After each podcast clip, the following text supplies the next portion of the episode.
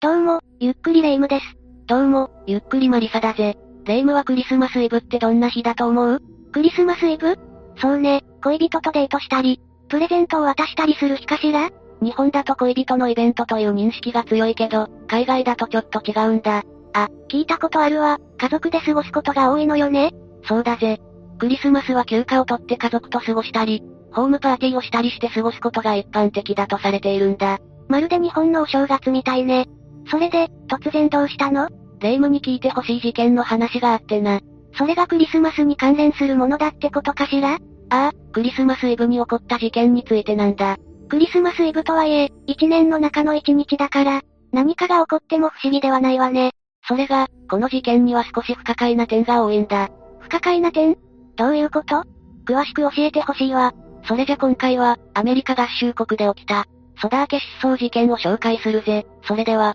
ゆっくりしていってね。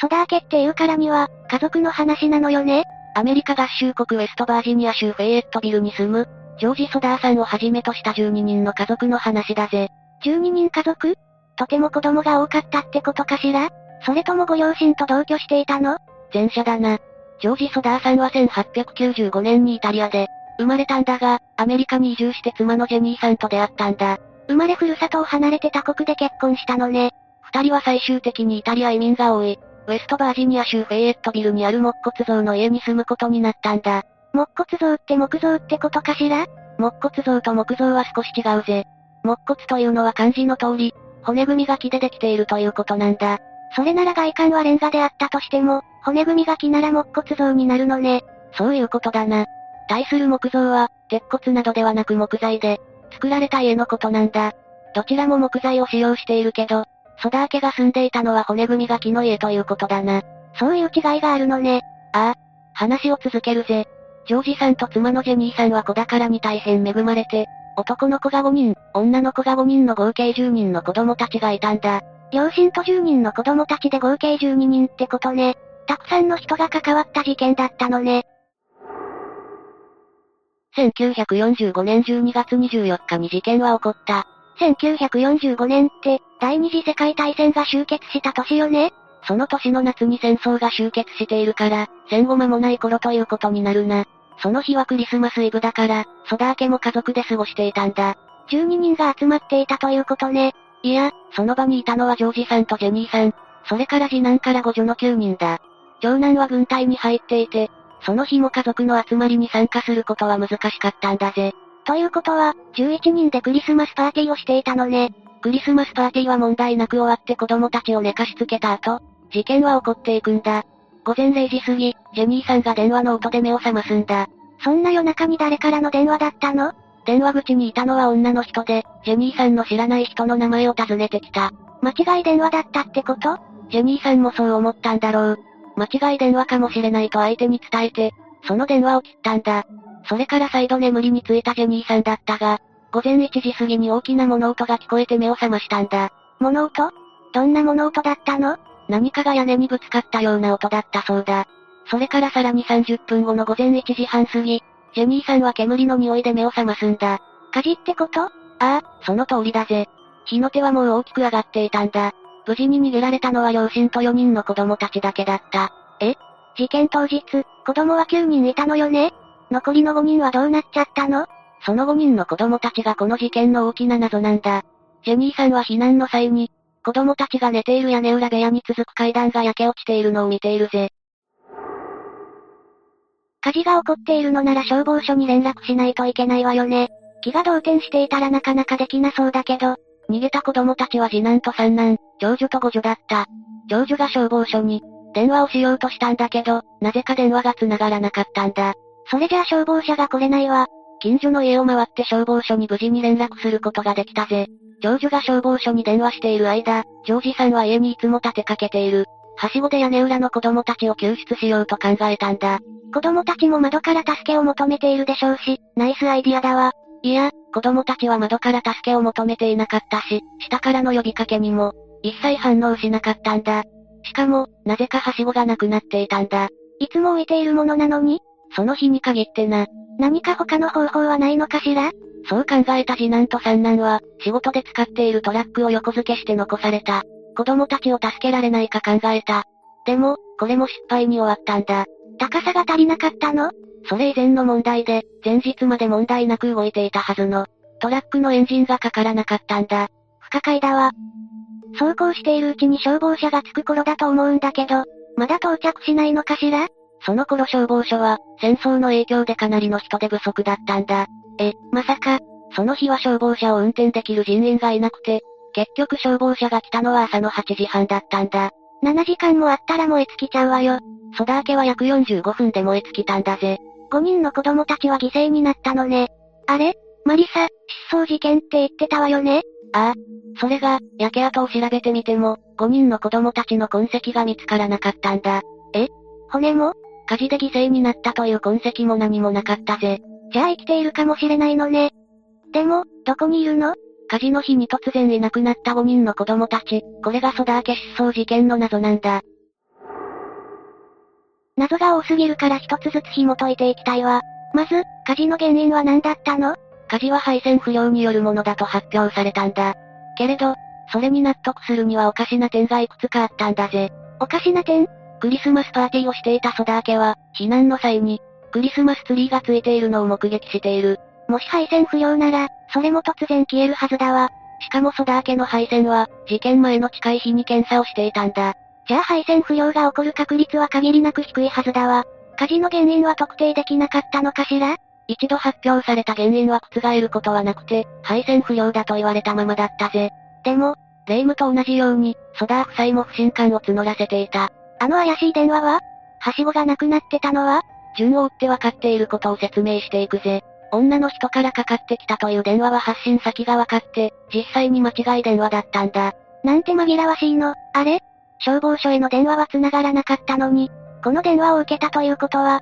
0時の時点では電話は使えたのね。電話が使えなくなった原因の人物は逮捕されているぜ。誰かが意図的に電話を使えなくしたってこと逮捕された犯人は、電線を盗んでいて間違えて電話線を切ってしまったと、供述しているんだ。だが、この犯人は火事とは無関係とされているぜ。え、この日、偶然近くを通っていたバスの運転手が、何者かがソダー家に火の玉のようなものを投げ入れるのを見ているんだ。それって放火じゃない。証言はこれだけで、決定的な証拠は何も出てこなかったんだ。ちなみに事件当日に、亡くなっていたはしごは、自宅から23メートル離れた盛り土の中で見つかったぜ。誰かが故意に移動したと考えられるわね。住宅火災で遺体はともかく骨まで見つからないのかと疑問に思ったジョージさんたちは、火葬場に問い合わせたり、動物を焼いて骨が燃える温度について、独自に調査を進めたんだ。それで、何度なら骨まで燃えるの火葬場によると、1090度で2時間焼いても骨は残るんだ。ソダーさんの家は45分で燃え尽きたんでしょうそれに、住宅火災が1090度になるものなの霊夢が疑問に思う通りだぜ。ジョージさんたちはこの調査から、今回の火事で、骨まで見つからないほど燃えることはないという結論に行き着いた。じゃあ、子供たちはどこに行ってしまったの子供たちの遺体も骨も見つからない、亡くなった証拠がなければ、生きている証拠もないという状態だ。何も出てこないのなら、子供たちは火事の間、自宅にいなかったと考えるのが自然よね。ジョージさんたちもそう考えた。それで、この事件は火事に乗じた、誘拐事件なんじゃないかと思い始めたんだ。神隠しみたいな状況だから、そう思うのも無理はないわ。様々な不信感を募らせたジョージさんたちは、事件の起こった自宅の、跡地を見ているのも辛かったんだろう。自宅の一部をブルドーザーで整地して、行方不明の子供たちのための記念庭園に変えたんだ。子供思いの父親だということは分かったけれど、ジョージさんは近所ではどんな評判だったのジョージさんは、よく言えばはっきりした物言いができる人だったんだぜ。自分の意見を持っていたってことかしら。自分の意見を、言い出せない人も多いけど、ジョージさんはそうではなかったのね。ああ、それによって他人から遠巻きに見られることも少なくなかった。ジョージさんはいろいろな主張を持っていたんだけど、その中でもイタリアの、独裁者であるムッソリーニに対する批判を強く持っていたんだ。でも、ジョージさんが住んでいるのはイタリア移民が、多い地域なのよね意見の対立が多そうだわ。実際に移民コミュニティではよく対立していたんだぜ。かなり強い議論になることもあったんだ。実際に脅されることもあって、この事件もムッソリーニを支持する一派による、報復じゃないかという見方もあるんだ。事件後、イタリアのマフィアが、この事件を引き起こしたと証言する人物もいたんだ。証言だけで、真相は明らかになっていないのね。火災の原因が配線不良だと発表されて、5人の子供たちの死亡届が出された後も、ジョージさんたちは真実を求めて情報提供を呼びかけていたんだ。すぐに諦めきれるようなことではないものね。何か有力な情報はあったのいや、ジョージさんたちが得たものは、さらなる混乱を招くものばかりだった。さらなる混乱まず、消防署長が心臓を見つけ出していたというものだ。心臓骨じゃなくてああ、しかもそれをソダー家に言わず、勝手に埋葬していたというんだ。それは本当なのジョージさんたちは実際に消防署長に確認を取って、埋葬した心臓を見せてもらったんだ。え、じゃあ、だが、その心臓を近所の葬儀屋に持って行って調べてもらうと、火の入ったことのない生の牛の肝臓だということが分かった。消防署長は心臓を見つけたと偽って、実際は牛の肝臓を埋葬したということ何がしたかったのかよくわからないわ。ソダー家が子供たちが死亡したことに納得しないから、証拠があれば納得すると考えたようだ。調べられると思わなかったのかしら亡くなったと思うどころか、このことによって、消防署長への不信感はさらに強まったぜ。そうなってもおかしくないと思うわ。さらにその後、火災の跡地を改めて調査することになったんだ。その中には、子供たちが所有していた辞書や硬貨などの遺品が見つかったんだぜ。事件後にやっと遺品が見つかったのね。子供たちの骨や、亡くなった証拠につながるものは見つかったの小さな骨が複数見つかったんだ。え、小さな骨バラバラになっていた骨を集めて専門家に解析を頼んだ結果、この骨は全て同一人物の腰椎であることが分かったんだぜ。腰椎だけ残るのは不可解だわ。さらに不可解なことに、この骨は火にさらされた跡がなく、16歳か17歳のもの、最高でも22歳のものだと推定された。いなくなった子供たちにその年齢の子はいたのかしら最年長の子が14歳だったんだぜ。じゃあこの骨は、結論から言うと、ソダー家の子供たちのものではなかったぜ。近所の共同墓地から来たものだということが確認されたんだが、なぜその場所から骨が来たのかは分かっていないんだ。何もわからなかったのね。この調査の後、これ以上の調査は絶望的だとされて事件の捜査は打ち切られたんだ。でも、それじゃあ納得いかないわ。ソダー家の人たちも、もちろん納得がいくわけがなかった。公的には閉じられた事件だが、ジョージさんたちはチラシを印刷することにしたんだ。探しています。っ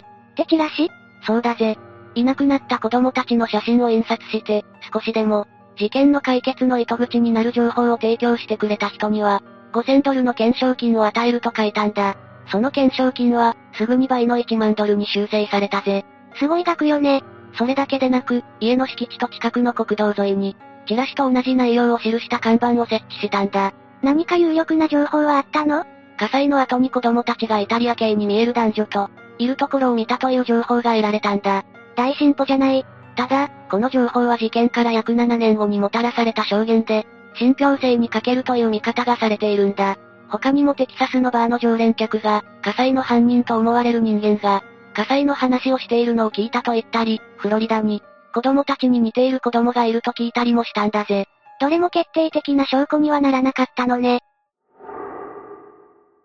事件から22年が経過した1967年、さらに事件に大きな謎ができたんだ。これ以上の謎ができるの今でも十分不可解すぎる事件なのに、郵便物の中にケンタッキー州セントラルシティの消印が、押された手紙が入っていたんだ。この手紙には返信先が書かれておらず、消印の場所までしか特定できないものだった。中には何が入っていたの中には1枚の写真と手紙が入っていたんだ。写真、 30歳前後だと見られる若い男性の写真で、添えられた手紙には、ルイ・ソダー私は兄弟を愛しているというような内容が書かれていたんだ。 22年ぶりに行方不明になった子供から手紙が来たっていうのどこから送られてきたか調べられないのかしらジョージさんもそう考え、すぐさま私立探偵を雇ったんだが、探偵はソダー家に報告をすることはなかったんだ。それどころか、その後の行方がわからなくなってしまった。謎が残ったままなのね。それでも、この写真はジョージさんたちにとって、子供が生きている大きな希望になったでしょうね。